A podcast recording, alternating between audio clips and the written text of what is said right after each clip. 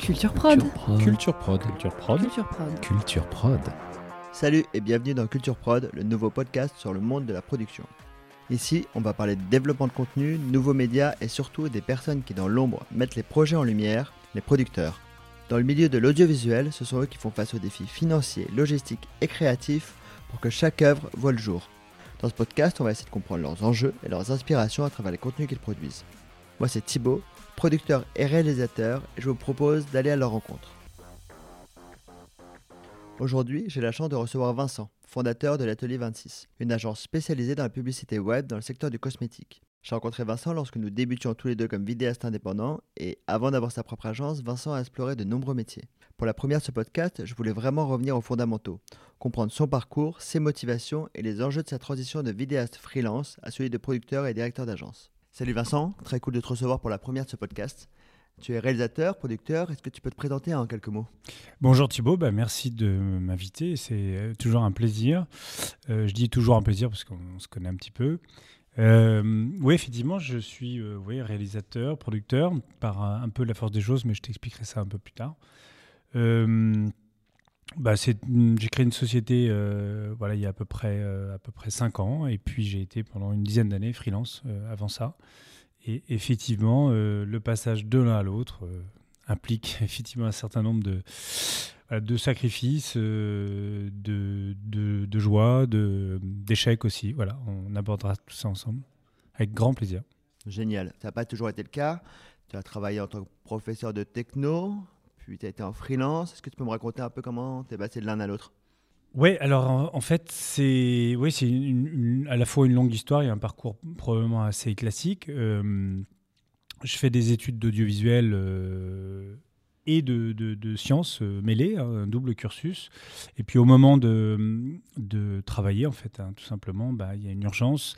euh, et l'urgence euh, m'a amené d'abord à faire, à être prof, voilà, dans, différents établissements. et puis ça a duré quand même quelques temps, quelques années en fait, tout simplement. Et en parallèle, bah, j'ai jamais arrêté complètement évidemment l'audiovisuel. Je travaillais bah, à mes perdus, comme on dit. Quand on est prof, on a l'avantage effectivement d'avoir. euh, euh, dans les premières années, c'est un peu compliqué parce qu'il faut préparer ses cours, c'est difficile. Et puis euh, au bout d'un certain temps, j'arrivais ben, à travailler sur des projets.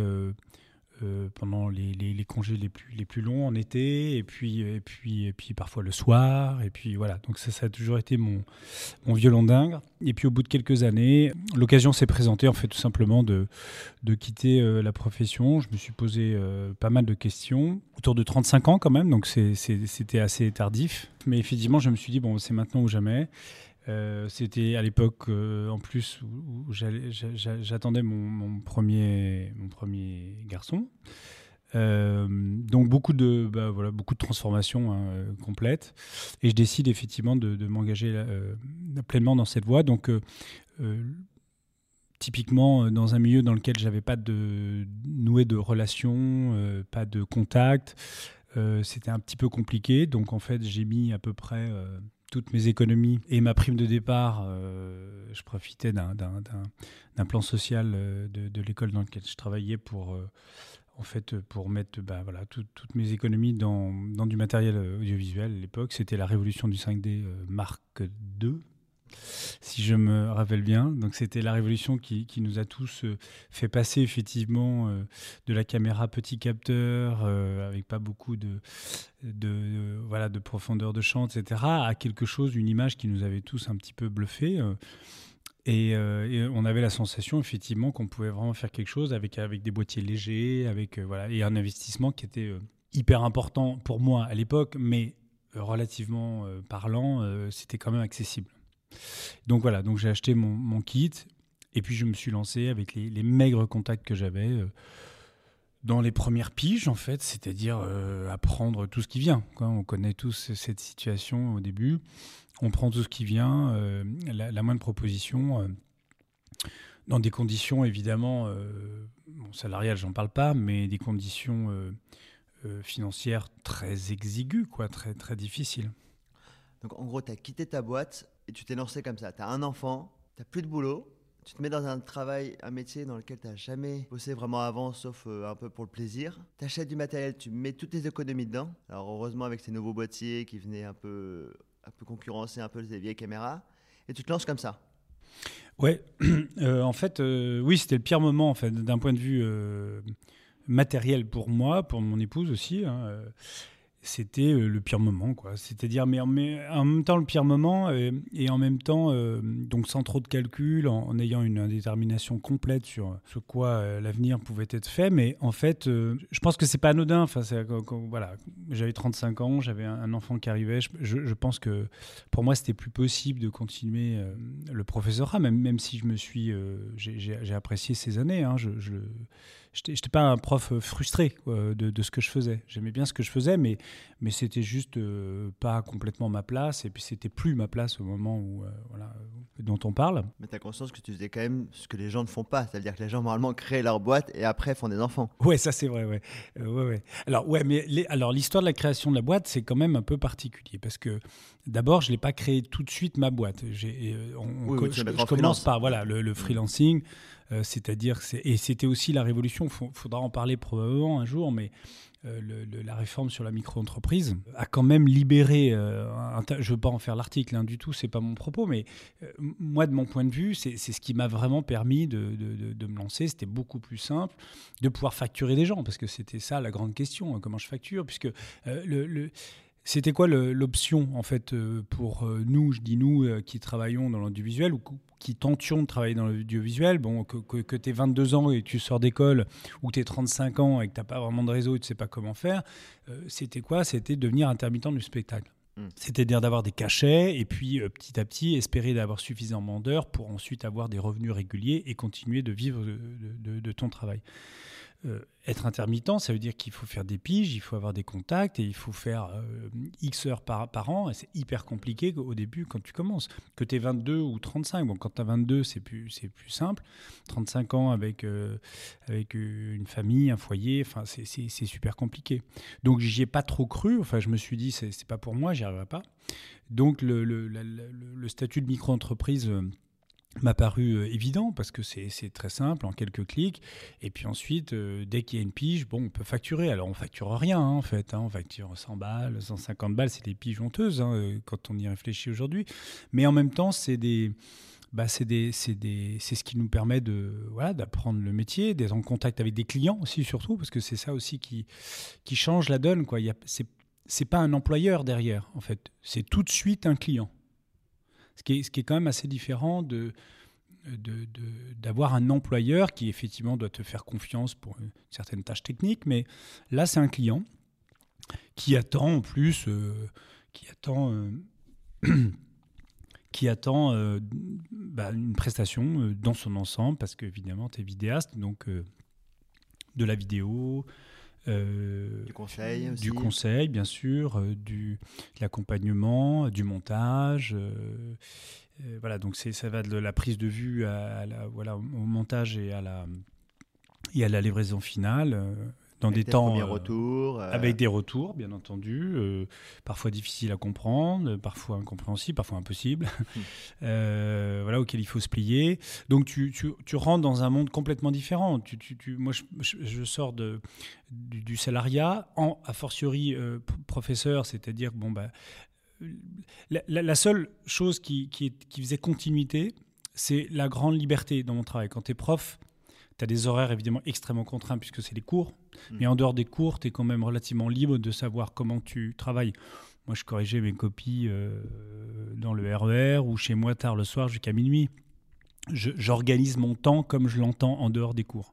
Bah, c'est un peu pareil quand tu es freelance. C'est un peu la même chose, c'est-à-dire que bon, bah, tu as les contraintes, c'est les tournages, voilà, puis ensuite tu organises ton temps. Donc euh, tu te mets à travailler euh, la nuit. Moi, je me rappelle que voilà, j'ai mon bébé à, sur, sur les premiers gros projets qui sont arrivés pour moi. C'était des gros projets à l'époque pour moi, mm. euh, parce que j'étais tout seul. Et euh, du coup, voilà, bah, je travaillais jusqu'à minuit, 2 heures du matin. Je me rappelle, après, il y avait la première. Le, le, le, le, biberon de 2 heures du matin, ou la tétée plutôt là, de, de 2 heures du matin. Et puis je m'endormais, je me rendormais avec lui à 3 heures. Et puis voilà, on avait notre petit rythme comme ça avec sa maman. Euh, ouais, quand on y repense, euh, moi, quand j'y repense a posteriori, euh, ça paraît assez incroyable et en même temps, c'était une période extrêmement tendue et en même temps très excitante, enfin très, très, très libératrice aussi, quelque part. Mais comment tu apprenais en fait ton métier? Parce que tu avais des connaissances, tes clients te demandaient, tu apprenais sur le tas, tu demandais des conseils aux autres. On n'était pas encore sur l'ère de YouTube où on avait des milliards de vidéos comme on peut avoir aujourd'hui, où on peut apprendre euh, le métier en, suivant euh, plein d'informations. Et... C'était, les débuts effectivement de, de YouTube en fait. Hein. Euh, on n'avait pas autant de références, ça c'est clair. Moi j'avais mes références à moi, c'est-à-dire mais c'était des références assez anciennes, très télévisuelles en fait. Euh, et, même dans mes études d'audiovisuel, c'était euh, le cinéma, le documentaire, euh, avec des, références assez anciennes, plus la télévision. Donc là, le, net, c'est arrivé beaucoup plus tard. et effectivement, les références des clients, c'est pareil, elles sont un peu parfois déconnectées. et il a fallu apprendre avec avec eux, il a fallu apprendre sur le tas, ouais, beaucoup en fait. De toute façon, c'est un métier où on apprend pratiquement, bon, c'est un peu une image d'épinal de dire ça, mais on apprend tous les jours, tout le temps. Et en fait, c'est en faisant des, des, des projets euh, qu'on ne sait pas bien comment on va les faire, avec une idée quand même. Hein, euh, J'arrivais pas à totalement, euh, comment dirais-je, sans aucune compétence ni aucune connaissance. Mais c'est vrai qu'à chaque fois que j'ai fait un projet, c'était quasiment la première, quoi. C'est la, la, mmh. première captation live. Ah, mmh. Tu, tu, te retrouves avec des, c'est ça la grande différence avec ce qu'on fait nous, euh, même en tant qu'agence aujourd'hui euh, de production, c'est qu'en réalité, c'est un secteur, l'audiovisuel, qui est quand même souvent très spécialisé. Donc il y a des gens qui font du live en permanence et qui sont très forts et qui vont être très très pointus. Des gens qui vont faire de la fiction, des gens qui vont faire du doc, des gens qui vont faire de la télévision, etc. Donc différents types de formats. et là, on va trouver des techniciens de grande qualité. La différence, c'est que quand tu es vidéaste, on te demande de faire un petit peu tous les domaines. Donc tu excelles dans aucun domaine, mais tu sais à peu près te débrouiller dans mmh. pratiquement toutes les circonstances, toutes les configurations de, tournage. Donc du live, c'est compliqué, euh, les synchros, euh, où est-ce que je place mes caméras, euh, combien de temps ça dure l'enregistrement parce que j'ai un boîtier toutes les 20 minutes, ça coupe. Enfin, à l'époque, je me rappelais, c'était compliqué à gérer. Il y avait, il y avait tout un tas de, problématiques. Donc, on arrivait avec des, solutions qui étaient bien moins onéreuses que des techniciens euh, et des gens avec des, voilà, du matériel vraiment professionnel. Mais du coup. Euh, avec les bah, contraintes que ça emmenait aussi, parce que forcément, tu n'avais pas toutes les possibilités que. Des milliards de contraintes, ouais, on avait plein de petites contraintes, voilà. Donc chaque expérience, chaque projet était nouveau. Euh, donc c'est assez tendu et en même temps, bah, le, l'apprentissage est, super rapide. Quoi. C'est-à-dire mm. que si... Tu fais plein d'erreurs en fait, de toute façon au début. Ouais, bah en fait, euh, oui, oui, c'est ça, c'est en se plantant systématiquement, mais enfin, mais c'est des erreurs en fait que tu euh, que tu compenses et, et, à part beaucoup de travail, et mm. du coup, le client lui voit pas. Ouais, c'est ça. À la fin, c'est-à-dire que euh, j'ai pas le souvenir d'avoir jamais dit à un client bon bah là c'est raté, euh, je hmm. peux pas vous livrer. ça m'est jamais arrivé. Hein. Tu juste trois fois plus, mais oui, mais c'est ça, c'est ça, c'est du travail euh, à non plus savoir finir, du stress, hmm. retourner un truc. moi, ça m'est arrivé hein, des fois de retourner des choses que j'avais ratées. voilà, mais au final, bon, le client est livré, le film existe, le produit existe, et ils s'en sont pas forcément rendus compte. Ouais toi, euh, si. Mais je me souviens, en plus, on se connaissait déjà à l'époque. À un moment donné, tu avais un master, tu travaillais sur, euh, sur une vidéo et tu devais partir en vacances. Et si je me souviens bien, ton disque dur, tu l'avais fait tomber. Tu n'avais pas double backupé.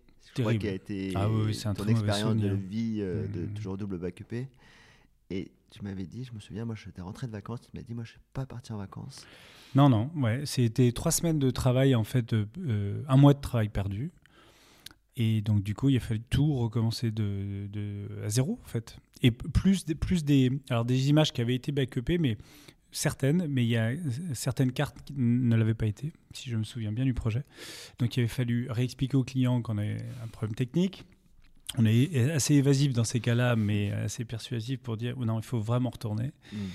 Et voilà, donc il faut, aussi faire preuve, alors ça c'est hyper important, pour ceux qui voudraient peut-être, puisque c'est peut-être le sujet de basculer de, voilà, du, freelance à, se constituer société, c'est vraiment, ça, ça, apprend la, la bah, la relation au client, la, façon dont on gère un projet, dont on gère les accidents, dont on, dont, dont on peut trouver des, des, solutions, en fait, systématiquement, tout, toujours trouver des, des, solutions de manière positive et, et la relation, effectivement, euh, au client. Donc la, diplomatie, euh,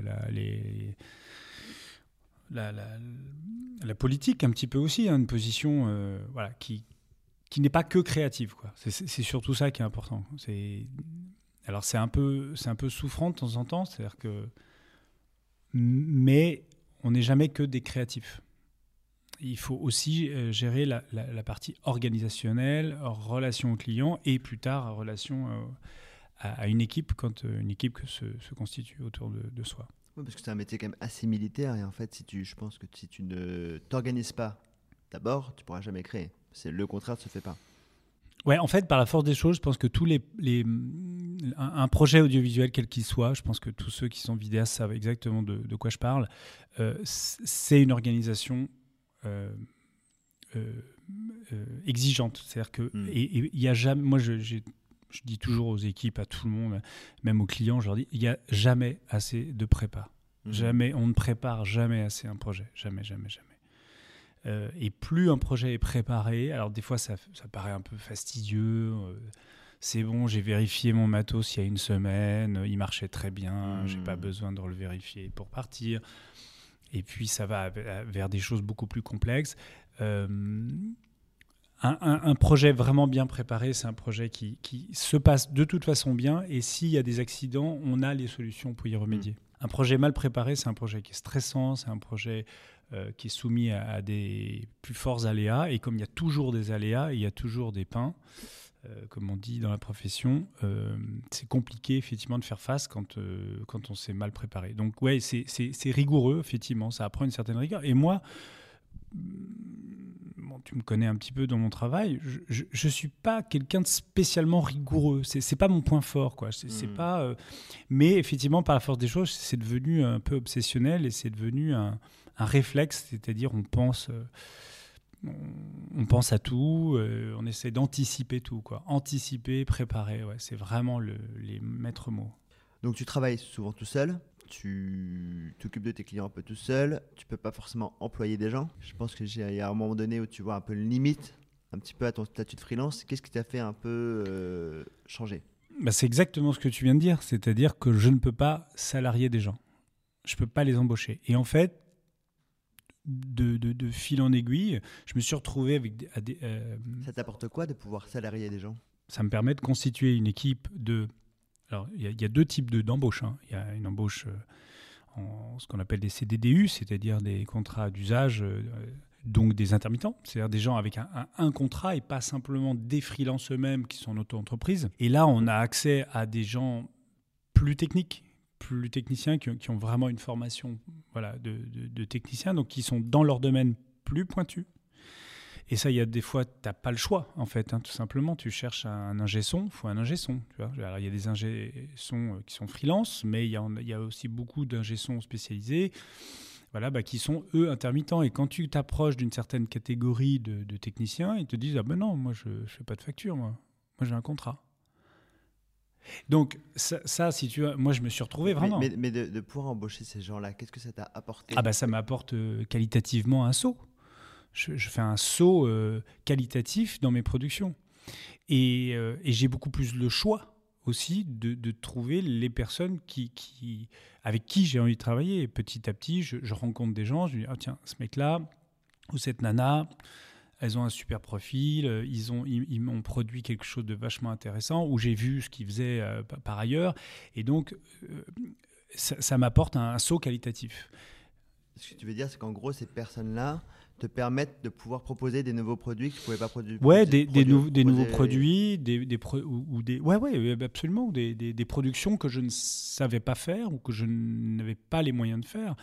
Et, et tu, tu, cherches par exemple un, un, chef-op pour faire, je sais pas moi, un type de, programme ou de, production particulière, que ce soit dans la beauté, dans, dans le, des SFX, c'est-à-dire des, des, effets spéciaux Ouais, des effets spéciaux, mais euh, au moment du tournage. Hein, c'est pas du, à contrario du VFX qui va être de la post-prod. Là, c'est au moment du tournage, on va euh, créer des effets visuels euh, filmés par la caméra avec la caméra. Et donc ça, il me faut des techniciens particuliers, il me faut du, un chef électro, il me faut un assistant caméra, il me faut un chef op euh, assez qualifié, qui a de l'expérience dans le domaine, etc. Ces gens-là, tu les trouves plus euh, dans le domaine du freelancing. Tu vois, de, tu vas pas sur Malte pour dire hmm. tiens, je cherche un hmm. chef-op. Tu vas en trouver des chefs-op, mais pas pour faire ce type de, de, production-là. Et donc, tout d'un coup, moi, je me, je me, suis rendu compte que j'avais besoin de ces gens-là pour pouvoir continuer mon, mon développement en fait et de pouvoir euh, accéder à ce type de production. Ça, c'était indispensable. Je n'aurais pas eu de société, je ne pouvais pas embaucher ces gens-là et j'aurais jamais accédé effectivement à ce que je fais aujourd'hui. En gros, tu étais freelance, tu as une demande de la part de tes clients qui ont demandé des projets plus gros et tu ne pouvais pas, toi, en tant que freelance, le faire. Absolument. C'était la taille des projets qu'on m'a proposé. Il y, a, vraiment. Le, plafond, il était là. Pour moi, il était je ne pourrais pas passer cette étape-là si je ne peux pas embaucher au sens du droit du travail euh, français, si je ne peux pas embaucher des gens, soit en, en, contrat d'intermittent, par exemple, mmh. soit euh, en, permanent ou en CDD euh, plus longue durée, c'est pas possible. Donc il, y a, fallu que je, passe par cette étape de la création d'entreprise qui a été nettement plus compliquée que de devenir le, passage de ancien salarié à à micro-entrepreneur, ça c'est sûr que c'est très simple. Le passage de la micro-entreprise à l'entreprise conventionnelle, euh, même si là aussi il y a eu des allègements euh, sur, euh, sur les formes juridiques, en particulier la SAS, qui, est la plus, la plus courante maintenant et la plus, la plus simple en tout cas en termes de gestion. Là, c'est un autre monde, quoi. C'est déjà beaucoup plus compliqué. C'est le greffe du tribunal de commerce, c'est des papiers, c'est et puis ensuite ça fait peur un peu tout ça Ouais, ça fait un peu peur parce que administrativement parlant, euh, je pense que comme beaucoup de gens, euh, de Français peut-être, parce qu'on a une administration peut-être un peu plus lourde qu'ailleurs, mais en tout cas, euh, comme, comme beaucoup de gens, l'administration, l'administratif me fait peur, les papiers me font peur. Encore aujourd'hui? Bah, ça me fait plus peur aujourd'hui, mais ça m'enquiquine quand même. C'est-à-dire hmm. qu'il y a, y a des moments, je suis obligé de me mettre à mon bureau, là, et puis de me dire, bon, là, j'ai une demi-journée, une journée, il faut que je me, je me potasse un peu du droit du travail, parce que j'y comprends rien, parce que je sais et je ne veux pas faire les choses. Alors, je me suis entouré maintenant de voilà, d'avocats, de, comptables, mais hmm. enfin, il faut quand même comprendre ce qu'on fait parce que sinon on fait, on, fait mal. Et puis, il faut pas croire, les, les gens sont, sont, enfin ils font leur taf, mais ils en font pas plus que ça. Donc du hmm. coup, il faut quand même. Et puis j'ai des salariés, je suis responsable d'eux. Euh, euh, tiens, la visite médicale, purée, c'est vrai, on est à la bourre, j'ai pas fait les faire les visites médicales. Alors comment ça se passe? C'est quoi C'est qu'est-ce qui encadre les visites médicales? C'est pas évident ça. Moi, j'apprends pas ça à l'école. Tu vois, personne apprend à l'école à gérer une boîte. Enfin, je, veux dire, euh, à part peut-être. dans les écoles de commerce. Mais moi, j'ai pas du tout fait ça. Donc, du coup, j'avais jamais appris à, à, gérer une société. Donc, mes propres mon propre administratif, euh, ça se limitait à recevoir ma facture d'électricité et à déclarer mes impôts. Euh, déjà ça, bon, c'était pas euh, toujours évident. Donc évidemment, pour une société, c'est pas simple du tout, mais bon, on, y arrive. Mais voilà, là, c'était l'étape un peu difficile pour moi. Ouais, c'est vraiment passer de freelance où tu t'occupes de toi hmm. et juste de ta propre personne à t'occuper d'une boîte. Parce que une boîte, c'est un peu comme une personne déjà. Mm. gérer des employés, des équipes et en plus tes clients. Et en plus, c'est de créer des choses. Ouais, c'est des, as raison, c'est des strates en fait qui viennent s'accumuler et il y en a, il y, en a aucune qui se dissout au fur et à mesure. C'est-à-dire que peut-être qu'un jour, moi, j'ai des choses que je vais pouvoir, je, commence à pouvoir déléguer des choses aujourd'hui, mm. mais enfin. C'est vrai que c'est il y, a tout un tas de, tâches donc donc en fait tout ça euh, fait une sorte de de charge mentale, en fait. C'est un terme un peu euh, malheureusement à la mode euh, aujourd'hui, hein, mais c'est vrai que ça, c'est très contraignant. C'est ça qui est le plus difficile, c'est-à-dire d'avoir un œil sur bon, les clients, parce qu'il ne faut, jamais les lâcher, c'est eux qui, qui font tourner euh, ton, entreprise quand même. la, création, la créativité, parce que c'est ce qui fait le, sel de ton métier, c'est ce qui ce pourquoi tu fais ce, travail et, tu fais tous ces sacrifices, parce que c'est ça qui te plaît. Euh, des équipes à gérer, donc il faut faire preuve de, beaucoup de voilà d'empathie, de, de, conciliance, euh, de voilà, c'est de résilience aussi. Ouais. Et de résilience parce que c'est aussi un autre terme à la mode, mais c'est non non mais c'est tout, tout, ça est vrai, c'est-à-dire que bah, c'est ce qu'on appelle les relations humaines quoi et, les ressources humaines euh, dans, dans, les dans, dans les sociétés. Alors, euh, moi, je suis encore à, un stade où effectivement c'est très limité, mais enfin, néanmoins, avec euh, voilà, quatre personnes de permanents dans, dans, la structure, plus un nombre innombrable d'intermittents qui, qui, gravitent, ouais, effectivement, il y a ça qui se rajoute en plus du, mmh. travail quotidien, de la créa, de la production pure, de l'organisationnel pur.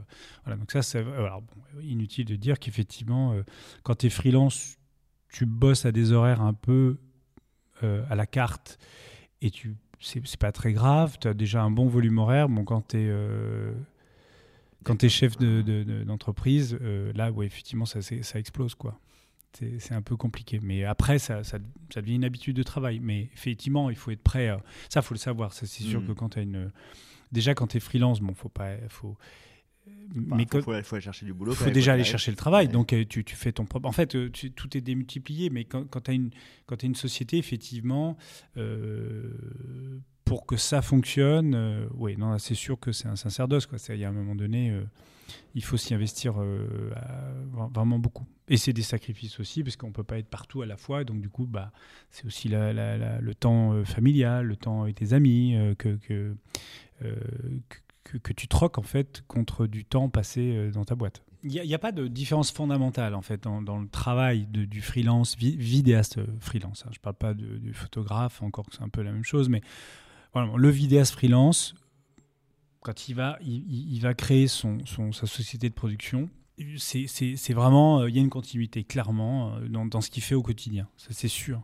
C'est juste qu'effectivement, il va avoir à, gérer des choses nouvelles euh, et, qui vont venir se surajouter à ses tâches quotidiennes, mais euh, il ne pourra pas complètement déléguer. Mais là, je, parle vraiment du... C'est ça, d'ailleurs, ton point intéressant, c'est de, de parler du freelance qui se constitue ou qui crée sa société de production.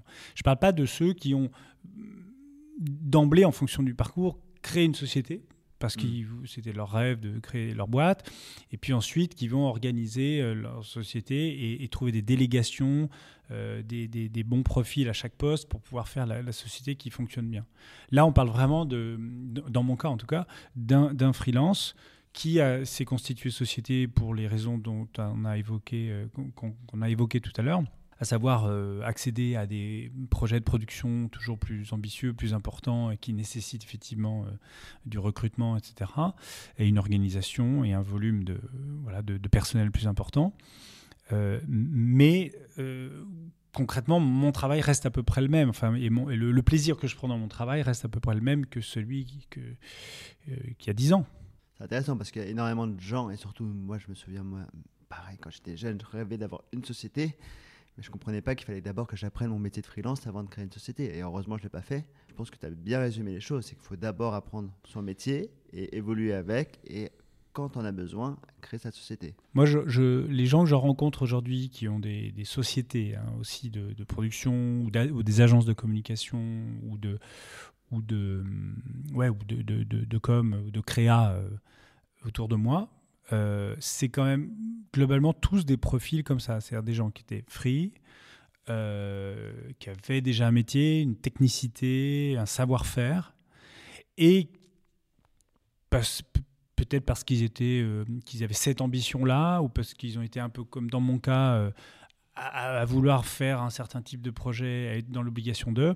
Et donc, ils se sont retrouvés à, créer une société. Je ne suis pas sûr que c'était des gens qui avaient tous l'ambition de créer une société. C'est hmm. ça la grande différence, effectivement, entre un entrepreneur né, que je ne suis pas, et quelqu'un qui est amené à créer sa, sa, société, comme, comme moi, euh, qui prend du plaisir aujourd'hui. Moi, je le conseille à tout le monde, mais effectivement, c'était pas mon, projet initial. Euh, je je pense pas être un entrepreneur né. C'est-à-dire, je suis pas né avec cette idée-là où je me suis pas réveillé à 20 ans en me disant je veux absolument créer ma boîte, c'est trop kiffant. C'est très kiffant, je le conseille, mais simplement, voilà, c'était pas mon parcours de vie au, départ. Donc moi, je conseille plutôt vraiment pour aller dans ton sens. Euh, de bien connaître les périmètres d'un métier, de bien savoir le faire. Euh, on n'est jamais au, sommet, hein. il faut toujours apprendre, apprendre, apprendre, mais je veux dire d'avoir déjà des bonnes bases professionnelles et ensuite de s'engager. Pour une raison assez simple aussi, c'est que quand tu commences à avoir des gens qui travaillent pour toi, pour ta boîte, c'est hyper important pour moi de savoir exactement de, quoi tu parles avec eux, parce que c'est un métier technique hein, ce qu'on fait. On parle que avec des techniciens. C'est pas pas des, c'est pas du métier de service au sens euh, administratif. Euh, mmh. J'entends. C'est vraiment des gens passionnés la plupart du temps, techniciens qui connaissent assez bien leur métier.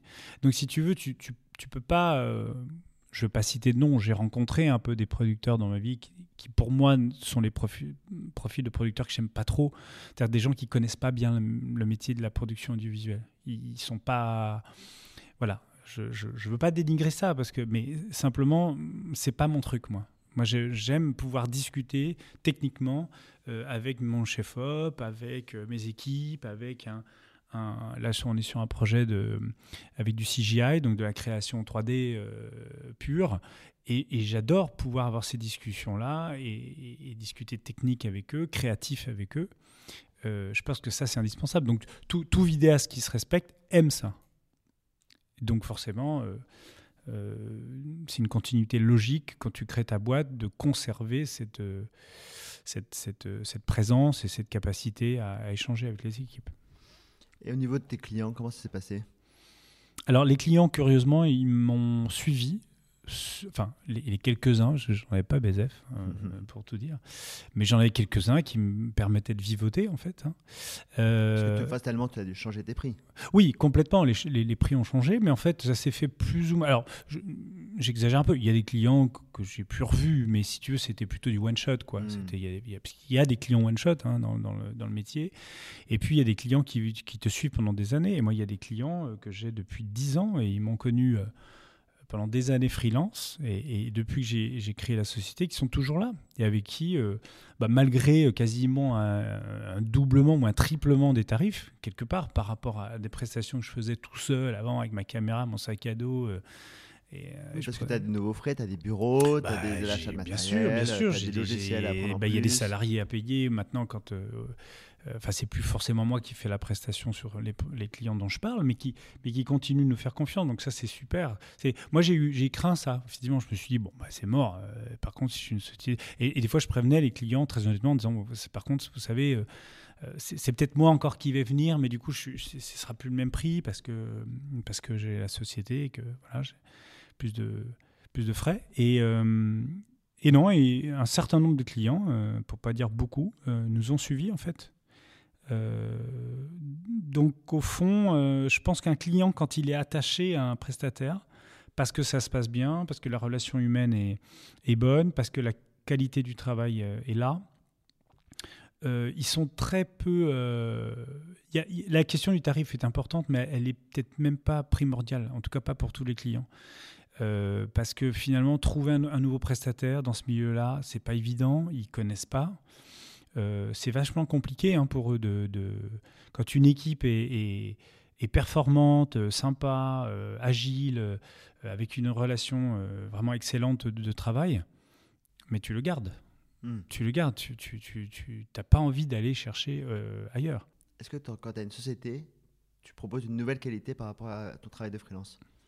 Est-ce que tu as eu la pression, même auprès de tes clients, en augmentant les prix, de leur proposer aussi un service en plus? Oui, alors, euh, je vais, globalement, j'ai répondu oui. Parce que euh, c'est vrai, euh, puisque j'ai accès aujourd'hui, comme je te disais tout à l'heure, à des. D'abord, j'ai plus de compétences. Chaque année, j'ai plus de compétences, j'ai plus de savoir, moi et mes équipes. Donc, on est meilleurs. plus d'expérience. J'ai accès aussi maintenant, je peux embaucher des gens plus qualifiés et donc du coup voilà, donc qualitativement il y a un saut. parfois parfois, c'est pas tout à fait vrai parce que sur certains types de projets, il n'y a pas forcément une différence qualitative du rendu. Par exemple, je vais être très concret, un, un reportage sur un événement culturel, euh, tu vois, dans, dans, une, dans, une, ville moyenne de 20 ou 30 000 habitants. Ce que je faisais il y a, il y a 10 ans, c'est à peu près la même euh, qualitativement que, que, que ce qu'on livre aujourd'hui. Par contre, effectivement, le suivi de projet, euh, la réactivité aussi, le fait de pouvoir... il y a une urgence, il faut, faut, livrer dans deux jours, dans trois jours, il n'y a pas de souci, j'ai un monteur, on va, on va se débrouiller ah, il y a du motion design un peu plus compliqué à faire parce que moi à l'époque motion design, euh, j'étais pas, mm. j'étais pas très très bon. Euh. donc du coup, euh, oui, si, effectivement, j'ai quand même des, des, choses à, à, vendre. je, peux proposer plus de, effectivement de prestations. Donc au global, oui, quand même. Et donc bon, là, on voit quand même qu'il y a quand même pas mal de contraintes, mais aussi, j'imagine, beaucoup de côtés positifs. C'est quoi ces côtés positifs? Qu'est-ce que bah ça t'a apporté en fait comme possibilité? Moi, j'y ai d'abord vu une possibilité euh, créative. C'est ça qui m'excitait euh, énormément euh, dans, le projet initial. Et donc là, aujourd'hui, je suis hyper content de, de pouvoir travailler sur des projets qui, créativement parlant, m'intéressent plus. Enfin, moi, j'ai toujours ces, objectifs d'aller sur, sur des... Sur, sur, des projets créa qui m'intéressent et plus complexes et plus voilà Ensuite, euh, donc ça c'est l'aspect créatif, plus de possibilités tout simplement, plus de clients aussi, plus de projets, donc euh, forcément plus d'expérience. Euh, ensuite, il faut bien sûr qu'il y a quand même un aspect quand même hyper important, c'est qu'aujourd'hui, juste à titre très personnel et matériel, je me rémunère trois fois ce que j'arrivais à me rémunérer quand j'étais freelance. Hmm. Voilà. Donc ça, c'est pas négligeable non plus. Hein, je veux dire, c'est quand même un confort euh, aujourd'hui de me dire je, je, peux générer euh, euh, quatre salaires par mois, tu vois, parce qu'on est mm. quatre dans la, dans la boîte, avec des gens qui sont plutôt. Enfin, avec des salariés, parce que c'est important pour moi, des salariés qui, qui gagnent pas trop mal leur vie, même plutôt bien. Enfin, je pense qu'on est sur des, des, moyennes hautes. Et, et moi-même, je peux me constituer voilà, un, un, un salaire qui, euh, bah, qui, est, nettement plus intéressant à mon avis. Alors peut-être moins que certains freelances aujourd'hui, hein, parce qu'il y a des freelances qui gagnent très très bien leur vie, et, c'est super, hein, tant mieux pour eux. Euh, parce que moi, bah, forcément, si j'ai quatre salariés, euh, j'ai un studio et le loyer d'un studio et, de, et, des bureaux en plein Paris, etc. Donc tout ça, c'est des charges évidemment importantes. Et puis la production, c'est sûr que la production coûte cher. C'est-à-dire que moi, sur, un, sur, sur des projets, je, peux parler de mes marges, mais euh, les, marges en production pure ne hein, euh, sont pas énormes quand même. Enfin, tout le monde le sait. Hein. En production, mm. c'est pas euh, en, production digitale, je parle parce que quand tu produis un film et que tu peux le vendre plusieurs fois, etc. Bon, ça, ça, c'est plus rentable. Mais en général, c'est souvent du one shot ce qu'on fait nous. Hein. C'est-à-dire qu'on fait une campagne de pub pour un produit, on va le faire, il va être lancé et puis deux mois après, c'est fini et on ne va pas le revendre deux, fois à, un autre client. C'est terminé. Donc les marges sont relativement euh, restreintes. Et donc, euh, euh, voilà, il y, a des freelances qui peuvent encore mieux gagner leur vie que moi. Mais moi, j'ai un outil de travail, et c'est peut-être là aussi que je voulais en venir. J'ai un, un, super outil de travail aujourd'hui.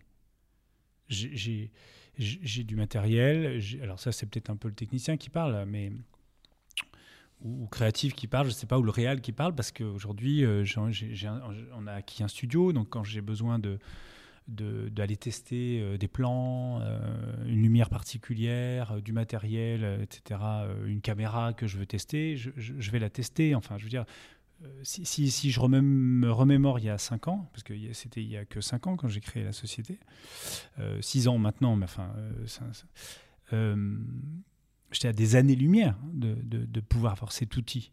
Euh, c'est dingue. Si je, me, si je m'étais projeté il y a six ans en me disant, dans six ans, tu vas pouvoir avoir euh, ton studio, euh, des lights, des, des, des, du, du, matériel, des caméras, des, ordinateurs, etc., pour, pouvoir tester tout ça, ce qui est tout à fait la base, hein, en fait. Je ne suis, pas, suis pas richissime du tout, hein, parce qu'il y a des sociétés qui ont beaucoup plus de matériel que moi. Mais là, dans, dans, dans ce que je possède déjà aujourd'hui, dans ce qu'on possède en termes d'outils de, travail, c'est formidable. Et en fait, plus un, meilleur est ton outil de travail, plus tu bosses et plus tu es productif. Donc c'est un cercle plutôt vertueux.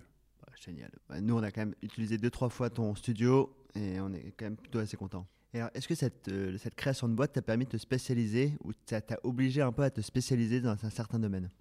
Alors, pas à force Ou te retrouver un petit peu aussi un petit peu dans une nouvelle niche dans laquelle tu n'aurais pas forcément pensé mm-hmm. être. Qu'est-ce que ça a apporté aussi un peu là-dessus? Parce que j'imagine que quand tu crées une boîte, tu dois créer une patte de cette boîte, tu dois te spécialiser, ne, plus être mm. comme en freelance, travailler un peu, touche à tout. Tu dois avoir un petit peu un domaine dans lequel de prédilection. Alors effectivement, là, là c'est une bonne question parce que euh, quand j'ai créé la, la société, j'avais une, euh, une, euh, une envie, une obsession, c'était de rester le plus généraliste possible. Parce que moi, j'aime toucher un peu à tout, je suis curieux et, je je voulais pas justement me spécialiser. Hmm. Alors, c'est toujours le cas, mais effectivement, euh, euh, par la force des choses, on s'est quand même pas mal spécialisé ces dernières années. Euh, dans un certain type de tournage. Donc je ne dis pas que ça va rester comme ça. Hein. moi, je, suis toujours très, très ouvert à, de nouveaux projets et à des nouvelles typologies de projets. Mais effectivement, par la force des choses, aujourd'hui, on est plutôt connu comme euh, une agence qui bosse super bien, euh, par exemple, dans, la cosmétique et, dans le... Dans le dans la vidéo digitale hein, et dans, la, dans, le commercial digital pour des marques de cosmétiques, par exemple. Alors, pourquoi la cosmétique? C'est le pur hasard. C'est-à-dire qu'on a eu un projet, on y est allé, ça a super bien marché, puis ensuite, euh, ça, ça, ça a fait des petits. Euh, et c'est aussi parce que ben, on s'est spécialisé du coup dans euh, les prises de vue SFX dont mm. je te parlais, donc le high speed, les caméras qui permettent de, filmer et faire des, des, ralentis très impressionnants. Euh, voilà, donc on, a cette. Euh, aujourd'hui, on a cette patte, effectivement, euh, clairement. Même moi, en tant que réal, j'étais pas du tout spécialement tourné vers, vers ce type de, de, de, filmage et de technique de, filmage et puis de production. Euh, il se trouve qu'aujourd'hui, on, s'est vachement euh, amélioré là-dedans. Donc, c'est vrai que je, pense que dans ta question, il y a est-ce que quand tu crées une société, est-ce qu'il faut savoir a priori ce vers quoi tu tends? C'est-à-dire, est-ce qu'il y a une niche particulière? Est-ce qu'il y a un type de production que tu veux favoriser, etc. Mmh. Moi, je pense qu'il y a deux types de réponses à ça. Il y a, faut, faire en fonction de sa sensibilité, ça c'est clair. Je, moi, je pense qu'il y a des productions que je ne ferai pas parce que je n'ai pas cette sensibilité-là. Et, et, je pense que j'y arriverai pas à me projeter là-dedans. Et en même temps, il faut être extrêmement euh, euh, attentif à ça quand même, c'est vrai, et être ouvert. Et il faut être essentiellement opportuniste. Hein. Pour, pour, moi, c'est-à-dire qu'il y, y, a des projets qui viennent, il faut les prendre. Euh, il faut sentir le projet qui va arriver et qui, et qui, et qui va te permettre de, de, de passer quelque chose, un, cap par exemple. voilà, ça, c'est des projets essentiels donc il y a quand même une, par la force des choses, les gens ont tendance à, les clients en particulier ont tendance quand même à identifier les sociétés, boîtes de production, euh, dans leur domaine de prédilection. C'est-à-dire que si tu communiques sur le fait que tu fais des, je sais pas moi, de la, euh, moi j'ai des collègues par exemple qui, de, qui font beaucoup de clips. Euh, j'ai d'autres boîtes qui font beaucoup plus plus de corporate, ça marche très bien, c'est pas du tout le même domaine de, de création. Euh, mais c'est vrai que des fois, c'est un peu compliqué de sortir de son domaine. Hmm. C'est-à-dire que voilà, une, tout le monde sait qu'une société euh, de production qui fait essentiellement du corporate, aujourd'hui, a du mal à être identifiée et à sortir de ça, parce hmm. que tu ne peux communiquer que sur les images que tu produis. Or, et nous, ça a été un, des, une des difficultés majeures, encore aujourd'hui, c'est... Euh, tu produis des images qu'on te demande avec les clients qui viennent et les projets aléatoires qui peuvent arriver, tu les produis. Euh, donc tu communiques sur ce que tu fais parce qu'il faut bien communiquer. Et effectivement, tu as tendance à attirer ben, le client qui a le même projet que le précédent. C'est-à-dire qu'en fait, et souvent les clients, le, biais, c'est, je, leur dis souvent, mais c'est pas, pas parce que euh, vous avez un projet, je sais pas moi, dans un domaine particulier. Euh, enfin, je veux dire, si j'ai fait un, film sur, en, cosmétique, je sais très bien faire un film sur euh, le vin, euh, les alcools, ou sur, ou sur un domaine complet, ou sur le, sur le tourisme, ou sur, hmm. pas, sur, sur, sur voilà, donc c'est un peu compliqué ça de ne pas se faire enfermer dans un domaine de, de, vraiment de prédilection, de spécialisation. Donc nous, on a une spécialisation précise, mais effectivement, on est dans on va dire le, savoir-faire. on a un savoir-faire quand même qui maintenant devient très important dans le domaine effectivement du, film de du lancement de produits, du film de marque, et, mais qui est pas dans le domaine de la mode, pas dans le domaine du fooding, mais plutôt dans le domaine de, la cosmétique. C'est un domaine qui est quand même hyper exigeant. Bah, c'est très exigeant, très très exigeant. Donc c'est pour ça que moi ça me, ça me plaît bien. Euh, c'est un domaine qui flirte aussi avec le luxe. Et donc du coup, ils ont, ils ont effectivement des, exigences de, de, production et d'excellence qui, qui, est très élevée. Euh, et moi, ça me va bien parce que ça nous a permis de vraiment d'être, d'élever notre, notre niveau. Et toi, en tant que réalisateur, qu'est-ce que ça t'a apporté ce, bah, Moi, c'est une découverte. C'est-à-dire que d'abord, apprendre à faire des films de 20 secondes. Euh, je ne savais pas hmm. faire, franchement. Euh, donc de 20 secondes, euh, enfin je dis 20 secondes parce que c'est le format maintenant qui, qui, tourne beaucoup. Donc en gros, techniquement, ce qu'on nous demande, nous, c'est on a un produit ou on a une marque, hein, on lance une marque sur euh, partout, mais essentiellement sur le web, hein, puisque nous on fait, du web euh, pour l'instant, surtout. Et euh, voilà, on a un film de 20 secondes, il faut que ce soit super impactant, il faut que ça fasse envie, que ce soit gourmand, que ce soit sensoriel, il faut que ce soit bon, avec tous les adjectifs qui vont pour effectivement de, donner envie aux spectateurs et aux consommateurs d'adhérer en fait à la marque. Et donc du coup, euh, voilà, c'est un, exercice de style très particulier. Il faut être hyper concis. Il faut en, 20 secondes euh, envoyer des, voilà, des images. Euh, les plus marquantes, les plus percutantes, voilà, les plus, les plus accrochantes possibles. Donc ça, c'est un exercice de style que j'aime bien, ouais, effectivement, et que j'ai découvert. Donc ça, ça m'a apporté au moins ce type de narration. Aujourd'hui, qu'est-ce que tu pourrais donner comme conseil aux freelances qui veulent se lancer euh, dans l'entrepreneuriat? Ben, Je vais revenir sur ce que j'ai dit au début, euh, la préparation. C'est-à-dire qu'en fait, il faut se lancer, ça c'est sûr, il ne faut, pas tergiverser mille ans, euh, mais il faut, faut, faut, le faire avec... il ne faut jamais négliger la, connaissance de l'environnement dans lequel on va créer la boîte. C'est-à-dire, il faut s'intéresser, même si vous... Moi, un conseil, Premier conseil, c'est éviter au possible les sociétés sur Internet qui fleurissent. Il y en a des centaines de milliers qui vous proposent de créer votre boîte à votre place. Euh, alors, je le déconseille pour une raison, c'est qu'en fait, quand quelqu'un fait à votre place, vous ne vous, vous savez pas ce qui a été fait, vous comprenez pas ce qui a été fait. Alors, ou au moins. Ça veut dire que c'est bien fait ça peut être bien fait, mais ça peut être mal fait aussi. Ça peut être, ça peut, il peut manquer tout un tas de choses. Et puis même si c'est un manque de compréhension et un manque de, connaissances. Oui, parce que le problème, c'est qu'au final, quand tu es quand tu es directeur, euh, PDG, euh, enfin, je ne sais pas, président de ta société, tu es responsable de ta société. Et, moi, je pense que la responsabilité, c'est hyper important. Tu es responsable de tes futurs salariés, si tu n'en as pas encore, mais tu en auras. Euh, tu es responsable de ton bilan, tu es responsable, es responsable de tout en fait, hein, mais franchement, et ça, ça faut le dire. Et moi, à titre personnel, ça m'angoisse un peu d'être responsable de quelque chose que je ne maîtrise pas. C'est vrai pour mes tournages, c'est vrai quand je suis réel, euh, j'ai besoin de savoir ce qui se passe, comment on va le fabriquer, euh, pour dire à mes clients, bah voilà pourquoi ça marche, voilà pourquoi ça marche pas, et quand ça marche pas, je t'explique et, j'assume que, voilà, mais, par contre j'ai une alternative, etc. Pour, une société, c'est encore plus nébuleux pour moi dans l'administratif par exemple, etc. Donc je, pense qu'il faut, même si vous prenez des, aides, je pense que c'est important parce que maintenant il y a des outils extraordinaires qui existent euh, pour la gestion des, fiches de paye, des, euh, du, personnel, etc. Enfin, c'est formidable. Il faut vraiment aller vers les outils euh, qui, nous aident, comptablement parlant, etc. Mais il faut toujours, il, il faut s'instruire, quoi. Voilà, c'est ça, d'un minimum de l'environnement, de, ce que c'est que le droit du travail, de ce que c'est que, voilà, quand je crée ma société, quels documents il faut quand même euh, que je, je, fournisse, qu'est-ce que ça veut dire en fait, qu'est-ce que c'est que ce document, parce que euh, à, la fin des, fins, et, euh, vous êtes responsable. C'est-à-dire que s'il y a un problème, on ne peut pas dire ah, je ne savais pas, parce que ça ne sera pas entendable mmh. ça. Donc, donc voilà. Mais par contre, effectivement, le discours hyper positif, c'est de dire qu'il y a des outils aujourd'hui qui existent qui, qui moi, il y a 10, 15 ans, 20 ans, j'aurais pas créé ma société, c'est sûr. C'est sûr et certain.